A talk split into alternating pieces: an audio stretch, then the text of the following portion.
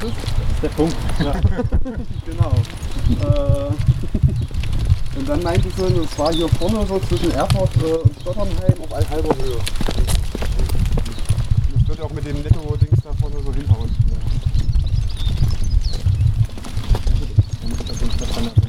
Ja. 152 Meter groß waren mehrere Zelte. Meine Mutter wusste es jetzt nicht, die hat es auch gerade nochmal Ah. angerufen.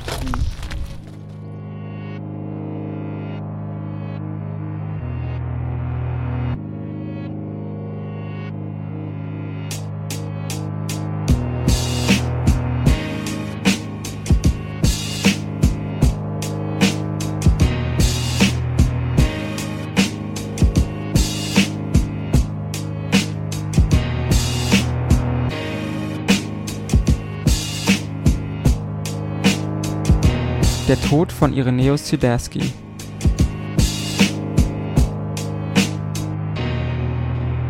Ein Feature des Ungleichmagazins in Zusammenarbeit mit Blinder Fleck Erfurt.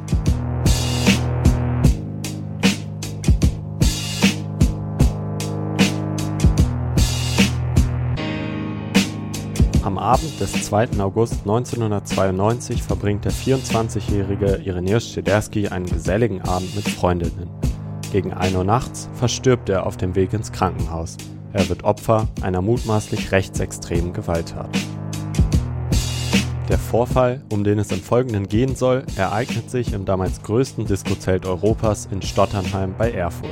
An das Diskozelt erinnern sich heute 28 Jahre später noch viele in Stotternheim, an Irenäus Tod fast niemand.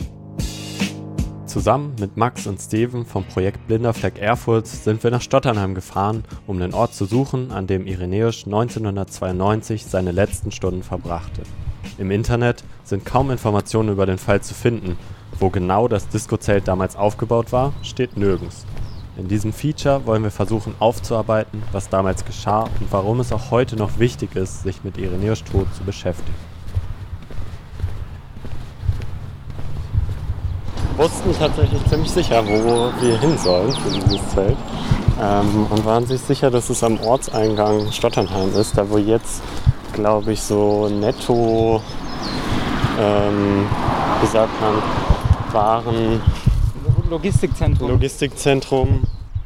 Hallo? Wir. Ah, okay.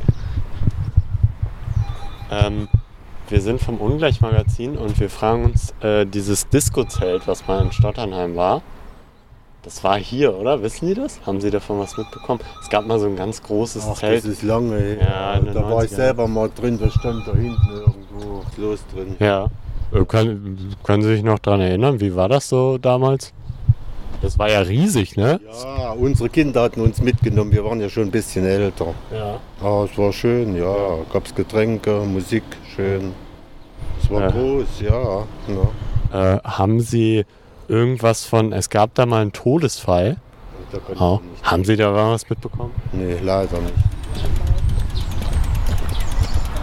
Entschuldigung, dürfen wir Sie kurz äh, was fragen? Wir suchen nämlich dieses große Disco-Zelt, das es in den 90er Jahren gab hier. Muss das irgendwo gestanden haben? Das haben hat Sie hier das? gestanden. Direkt hier? Hier direkt? Das hat hier auf der Wiese gestanden, ne? Ah, okay. Waren Sie da schon hier in Schotternheim? Oder haben Sie das irgendwie mitgekriegt? Nicht, aber Ich bin Taxifahrer gewesen, habe hier immer die Kundschaft abgeholt. Ja, spannend. Abgeholt und hingebracht. Ja.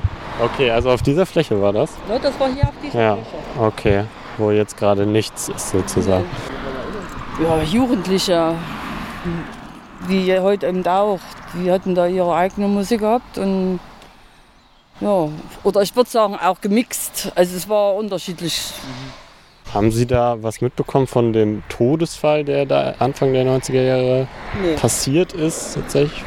Das weiß ich nicht. So, Fabi, wir stehen jetzt hier an einem Sportplatz. TSG Stotternheim. TSG Stotternheim.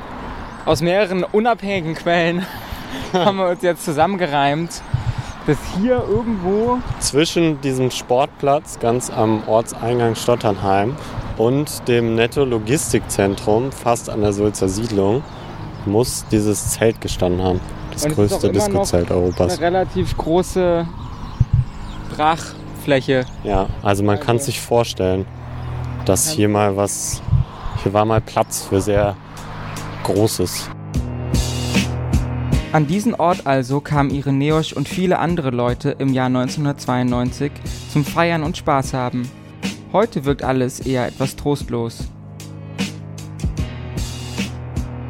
Es ist bis heute nicht vollends geklärt, welche Ereignisse zu Irenäus Tod führten. Gegen 24 Uhr wollen Irenäus und seine Begleiterinnen das Zelt eigentlich verlassen. Er will jedoch vorher noch einmal auf die Toilette gehen.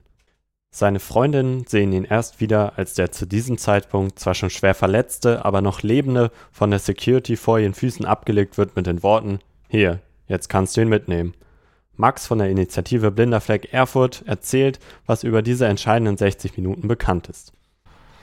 Ähm, was äh, laut Aussagen des Sicherheitsdienstes quasi passiert war, ist, dass sie ihn, also dass die Irenäus auf einem Zaun, auf einem Außen, äh, zum, zum Außengelände hin einen Zaun äh, aufgefunden haben. Er ist zu dem Zeitpunkt auch schon sehr betrunken gewesen, zweieinhalb Promille. Und sie haben ihn ihm da runtergeholt, indem sie ihn geschlagen haben. Und als er dann auf dem Boden gelegen hat, haben sie ihm dann noch weiter auf dem Boden äh, geschlagen und haben ihn eingetreten, auch auf den Kopf. Und haben ihn dann äh, auch mit einer, mit einer Stange auch noch auf den Rücken geschlagen, damit er auf dem Boden liegen bleibt. Ähm, es gibt da eben auch äh, Zeugenaussagen, die eben sagen, dass das, also dass das eine Gruppe von den Securities gewesen ist, aber eindeutig ähm, auch der Chef ähm, der, der Security-Firma eben mit dabei war. Ähm, es sollen da eben auch ausländerfeindliche äh, Beschimpfungen mit dabei gewesen äh, sein, die eben darauf hin, hingewiesen haben, dass diese Securities also da dieses Motiv äh, eben auch hatten, ihn da so zu verprügeln. Genau, und als, als die Freunde dann ähm, Iren, Irenäus wieder hatten, wollten sie natürlich mit ihm ins Krankenhaus fahren und haben dann eben ein Taxi nehmen wollen. Ähm, aber auf dem Weg ins Krankenhaus ist dann Irenäus ähm, gestorben in seinen Verletzungen. Es ist wichtig festzustellen, vieles, was wir über die ca. 50 bis 60 Minuten, in denen Irenäus nicht bei seinen Begleitern war, wissen, stammt von den später verurteilten Tätern. Die Opferberatungsstelle für Betroffene rechtsextremer Gewalt in Thüringen, ESRA, hat uns das geschwärzte Gerichtsurteil von damals zur Verfügung gestellt. In diesem heißt es, dass Irenäus bereits vor der soeben beschriebenen Szene geschlagen wurde. Zitat der Angeklagte S. stellte wenige Meter von der Stelle entfernt seinen Pkw ab, stieg aus und ging zu ihm. Er vermutete, dass Irenäus Schiderski versucht hatte, das Gelände zu verlassen, ohne zu bezahlen. Er war verärgert darüber und schlug Irenäus Schiderski dreimal mit der flachen Hand ins Gesicht. Irenäus Schiderski, der hilflos in dem Zaun hing, gab in dieser Situation die Wortfetzen Ich Pole, zu viel Alkohol von sich. Später im Urteil heißt es außerdem, es konnte nicht festgestellt werden, wer Irenäus Schiderski schlug und auch nicht, wie viele deutsche junge Männer ihn schlugen. Trotz der anhaltenden Beschimpfungen und Schläge durch die Gruppe von Tätern schafft es Irenäus zunächst noch einmal aufzustehen und versucht sich am Zaun aufzurichten, bricht jedoch direkt wieder zusammen. In dem Urteil heißt es dann weiter, dass zwei der später drei Angeklagten, anstatt einen Arzt zu rufen oder erste Hilfe zu leisten, Irenäus so über den Boden bis zum Parkplatz schleiften, dass dieser sich dabei weitere Verletzungen zuzog. Aus dem Urteil wird deutlich, dass die Täter anscheinend ohne Grund anfingen, auf ihr offensichtlich wehrloses Opfer einzuprügeln. Wieso eskalierte die Situation so plötzlich? Und wie kann es sein, dass aus der Gruppe von Tätern später nur drei Verdächtige ausgemacht werden konnten? Welche Motive bei den Tätern eine Rolle spielten, darüber gibt es verschiedene Erklärungsansätze. Im Urteil selbst wird vor allem auf das Motiv verwiesen, dass der Haupttäter K. sich dazu berufen fühlte, die Ordnung im Diskozelt wiederherzustellen. Die Täter hatten vermutet, dass Irenäus über den Zaun flüchten wollte, um so die Zeche zu prellen. Im Urteil findet sich an einer Stelle noch ein Hinweis auf ein mögliches anderes Motiv, das jedoch ohne weitere Diskussion zurückgewiesen wurde. Zitat Ausländerfeindliche Motive sind dagegen nicht bewiesen. K. lebte im Gegenteil mit den polnischen Reinigungskräften in Frieden und war in Berlin mit ausländischen Arbeitskollegen ausgekommen. Inwieweit ein rassistisches Tatmotiv im Prozess verhandelt wurde, lässt sich aus dem Urteil alleine nicht mehr rekonstruieren. Die Begründung, die zum Ausschluss eines, wie es im Urteil genannt wird, ausländerfeindlichen Motives führte, scheint aus heutiger Sicht zumindest fragwürdig. Ein rassistisches Motiv wird kategorisch ausgeschlossen, obwohl die Zeugenaussagen klarmachen, dass die Täter um ihre polnische Staatsbürgerschaft wussten. Der Umstand ist vor allem erstaunlich, weil auch der Hintergrund des Haupttäters K. zur Sprache kommt. Dazu, wie er zu seinem Job als Chef der Security in dem Disco-Zirkus kam, findet sich im Urteilstext folgende verstörende Passage. Zitat Er, der Veranstalter, habe den Angeklagten K. eingestellt, weil es sich bei dem Angeklagten K. um eine der Hauptglatzen gehandelt habe und er dadurch den befürchteten Störungen des Disco-Betriebs durch Skinheads habe vorbeugen wollen. Die Frage nach dem Tatmotiv sowie nach der politischen Gesinnung der Täter, vor allem des Haupttäters René K., zeigt die Komplexität des Sachverhaltes auf und vor allem die Probleme, diesen 28 Jahre nach der Tat zu rekonstruieren. In dem Urteil, das einzige offizielle Dokument, welches uns vorliegt, wird René K. zwar als Skinhead bezeichnet, seine politische Gesinnung bleibt jedoch offen. Über diese Problematik reden wir mit Franziska Schestak-Hase von der Opferberatungsstelle ESRA, die sich intensiv mit dem Fall beschäftigt hat.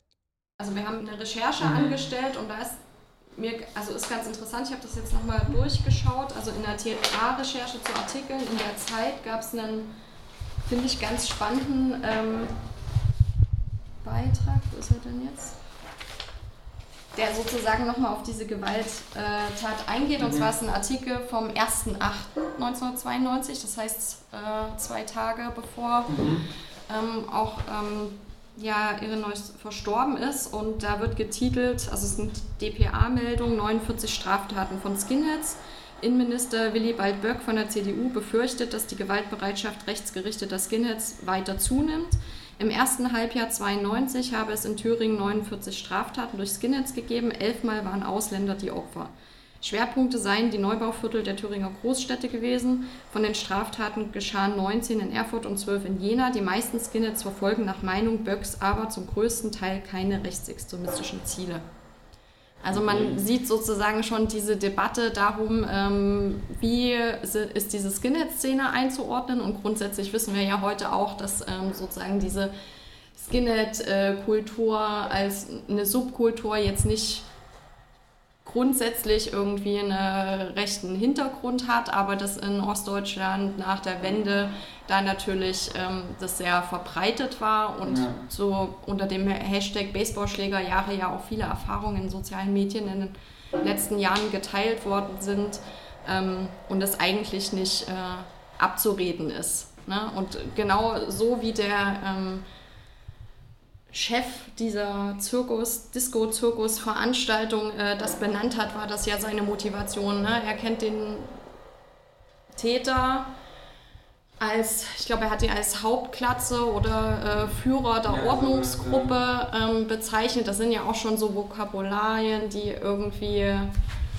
ja, so gewiss drauf schließen lassen, aus welcher Intention heraus man die Leute auch ähm, angestellt hat.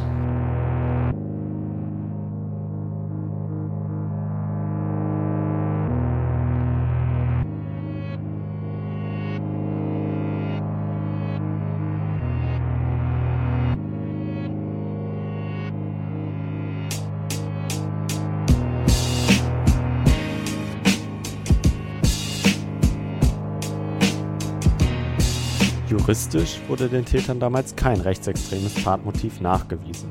Trotzdem wurde die Tat von der Kohl-Regierung zunächst in der Antwort auf eine kleine Anfrage der PDS im Jahr 1993 als Straftat mit rechtsextremem Hintergrund genannt.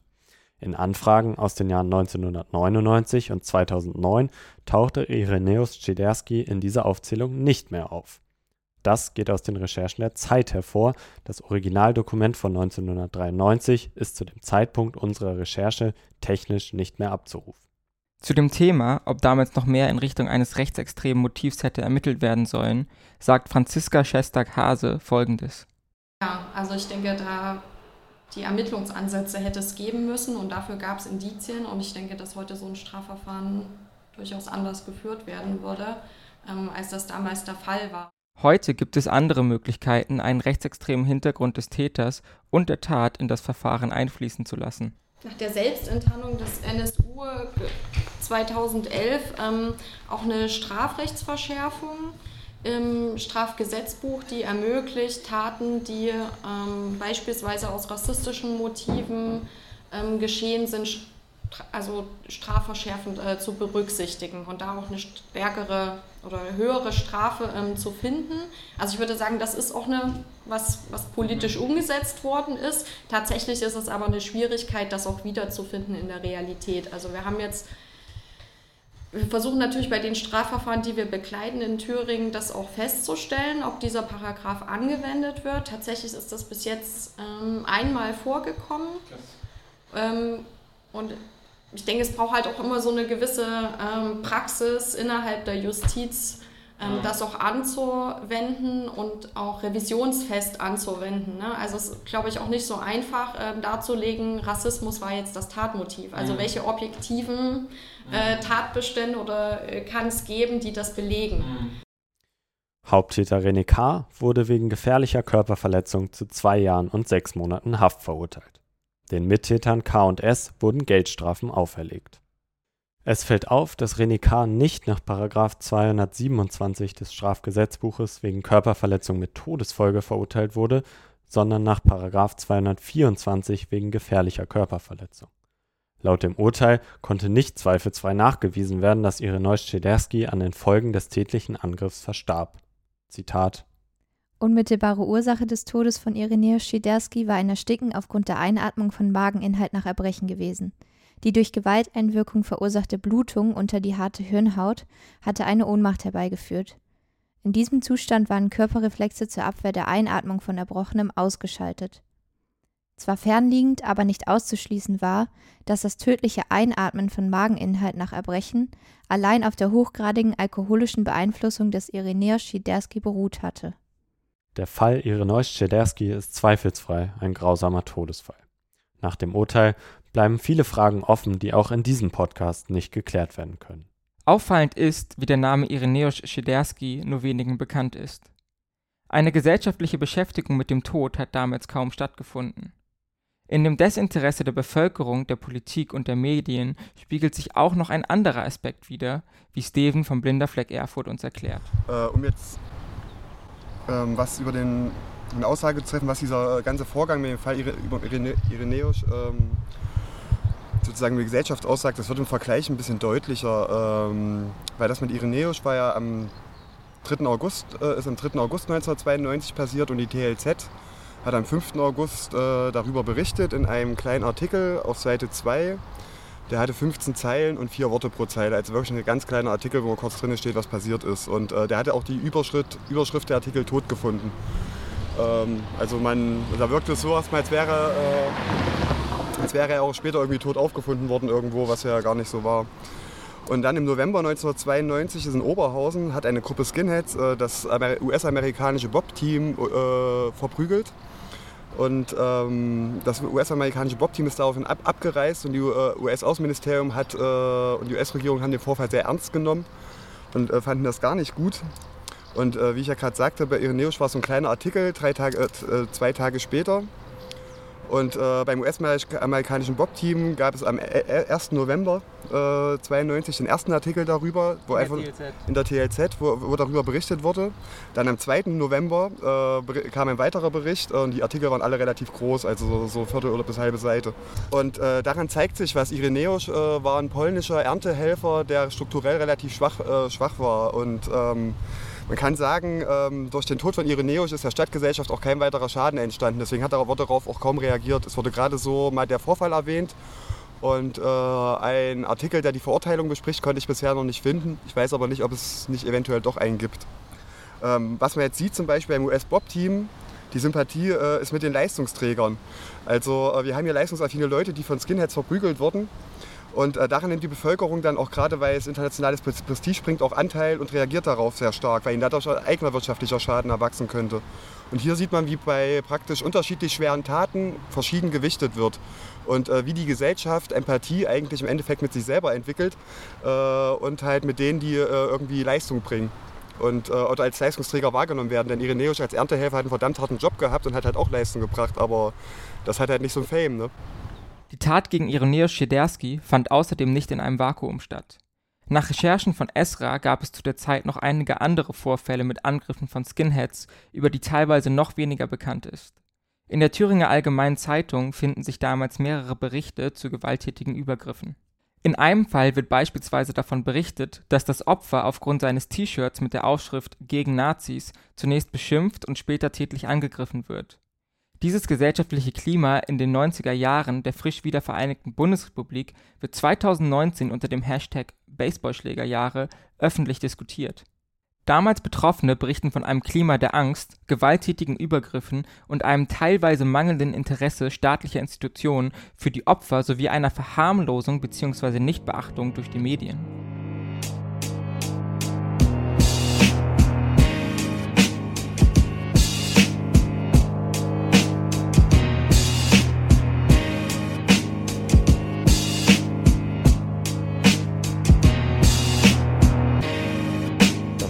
Geschichten finden sich nicht nur in der Vergangenheit. In der Nacht auf den 18. Juli 2020 kommt es in Erfurt vor der Thüringer Staatskanzlei zu einem Übergriff von mutmaßlich Rechtsextremen auf eine Gruppe Jugendlicher. Thüringer Medien sprechen noch lange nach der Tat noch von einer Massenschlägerei. Ja, es ist natürlich auch eine Aufgabe von äh, einer kritischen Zivilgesellschaft, da irgendwie aufmerksam zu sein und ähm, beispielsweise wie jetzt im Angriff an der Staatskanzlei nicht einfach die äh, Polizeimeldung auch von einer Aufgabe der Presse, das zu übernehmen, von einer Schlägerei zwischen Jugendlichen oder Auseinandersetzungen zu sprechen, sondern äh, danach zu recherchieren und festzustellen, ähm, dass das äh, organisierte Neonazis sind, die heimtückisch und brutal eine Gruppe Leute angreift, die äh, erstmal in gar keinem Kontakt mit dieser äh, angreifenden Gruppe standen, sondern einfach mehr oder weniger zufällig äh, Opfer dieser Gewalttaten werden. Und auch die Security-Branche bleibt ein Brennpunkt rechtsextremer Aktivitäten in Thüringen. Wie Recherchen von Thüringen Rechtsaußen zeigen, beschäftigen Sicherheitsdienstleister offen rechtsextreme Personen. Ein Beispiel ist die VIP Schild Security GmbH aus Jena, deren Geschäftsführer Jan Schild rechtsextreme Parolen auf Facebook verbreitet. Da ist zum Beispiel VIP Schild Aha. von Jan Schild, die für Jenaer Firma. Ja, ja. Äh, und Jan Schild ähm, postet auf äh, das habe jetzt ganz viel von Thüringen rechts außen. Ähm, postet auch bei Internet immer so Adolf Hitler als, als Friedensbringer und derlei Dinge. Ähm, Schild ist, Geschäfts-, äh, ist Geschäftsführer praktisch äh, von dieser VIP-Schild-Firma und ähm, beschäftigt dort mindestens zwölf Personen. Äh, wurde von Thüringen rechts außen äh, recherchiert, die äh, im Rechts in der rechtsextremen Szene aktiv sind. Also, und das sind nur die, die jetzt äh, rausge rausgefunden wurden. Ja, ähm, ich wäre in Jena da in vielen, an vielen Orten aktiv, weißt du das? Kann man, vielleicht müssen wir nochmal gucken. Ja, er ist aktiv. Er gibt in Jena zum Beispiel auch im Fight Club äh, Jena gibt er Training äh, und äh, ist auch noch in mehreren Sachen unterwegs. Ähm, zum Beispiel sollte äh, VIP Schild, es sollte ein Film über den NSU gedreht werden und äh, VIP Schild hätte fast den äh, Zuschlag für die, um die Sicherheitsleute dort zu stellen, gekriegt. Das ist dann nur kurz vorher nochmal aufgefallen. Aber nicht nur Jena kennt dieses Problem. In Erfurt berichten Betroffene immer wieder von Diskriminierung durch Sicherheitspersonal bei Clubbesuchen. Michael Kees recherchierte mehrere solcher Vorfälle für Radio Frei. Da gab es einen Fall im September 2018, als zwei Austauschstudenten Julius und Leo nicht in den Erfurter Club Cosmopolar gekommen sind. Die beiden waren die einzigen Schwarzen aus ihrer Gruppe und so wie sie es erzählt haben, haben die Türsteher ihnen sehr deutlich gemacht, dass sie wegen ihrer Hautfarbe draußen bleiben müssten. Der Geschäftsführer des Clubs hat dann auf den Rassismusvorwurf reagiert. Er sagt, generell können alle feiern, die ins Sicherheitskonzept passen. Julius und Leo waren aber nicht die ersten internationalen Studierenden, die von den Türstehern des Cosmo abgewiesen worden sind. Zwei Jahre davor kam eine Gruppe indonesischer Gaststudentinnen nicht in den Club. Ihnen haben die Türsteher gesagt, sie müssten ihre Kopftücher abnehmen. Laut dem Club zu ihrer eigenen Sicherheit, denn wenige Wochen vorher sei eine junge Muslima mit Kopftuch an der Bar beschimpft worden. Der Tod von Ireneus Schederski ist einer von mehreren Fällen in Thüringen und Erfurt, in denen mutmaßlich rechtsextreme TäterInnen ihr Opfer zu Tode prügeln. Wie auch bei Ireneus sind die Umstände häufig unklar. Die Öffentlichkeit interessiert sich nur wenig für die Schicksale der Opfer. Wenn überhaupt, erfahren die Fälle erst viele Jahre nach der Tat mehr Aufmerksamkeit. Eine wirkliche Aufarbeitung ist dann nur noch schwer möglich. Im Gerichtssaal, in den Medien und in der Öffentlichkeit spielt die Perspektive der Opfer häufig eine untergeordnete Rolle. Auch nach unserer Beschäftigung mit dem Fall von Irenäus Schiderski bleibt seine Geschichte unvollständig. Was ihm und seinen Freundinnen an diesem Abend widerfahren ist, ist 28 Jahre nach dem Vorfall kaum mehr nachzuvollziehen. Was tatsächlich passierte, werden wir vermutlich nie erfahren.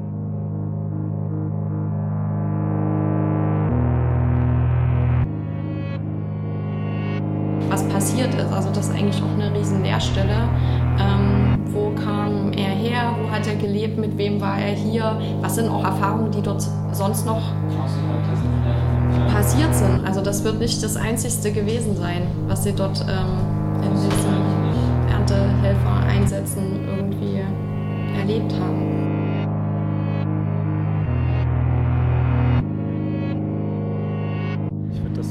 Ne? Der ist 24 Jahre alt gewesen, der ist äh, im Sommer quasi hier, um, um, Geld zu verdienen als Erntehelfer. Und ja. wenn der zum Feiern geht, äh, passiert quasi sowas. Also das finde ich so tragisch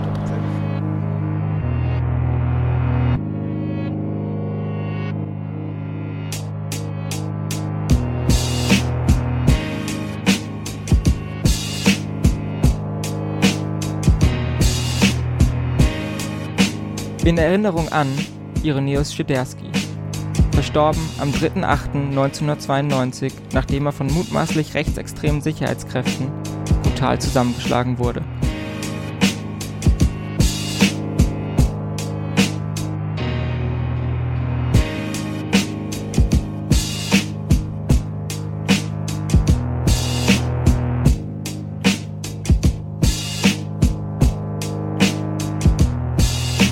Musik für dieses Feature kommt von Serphonic.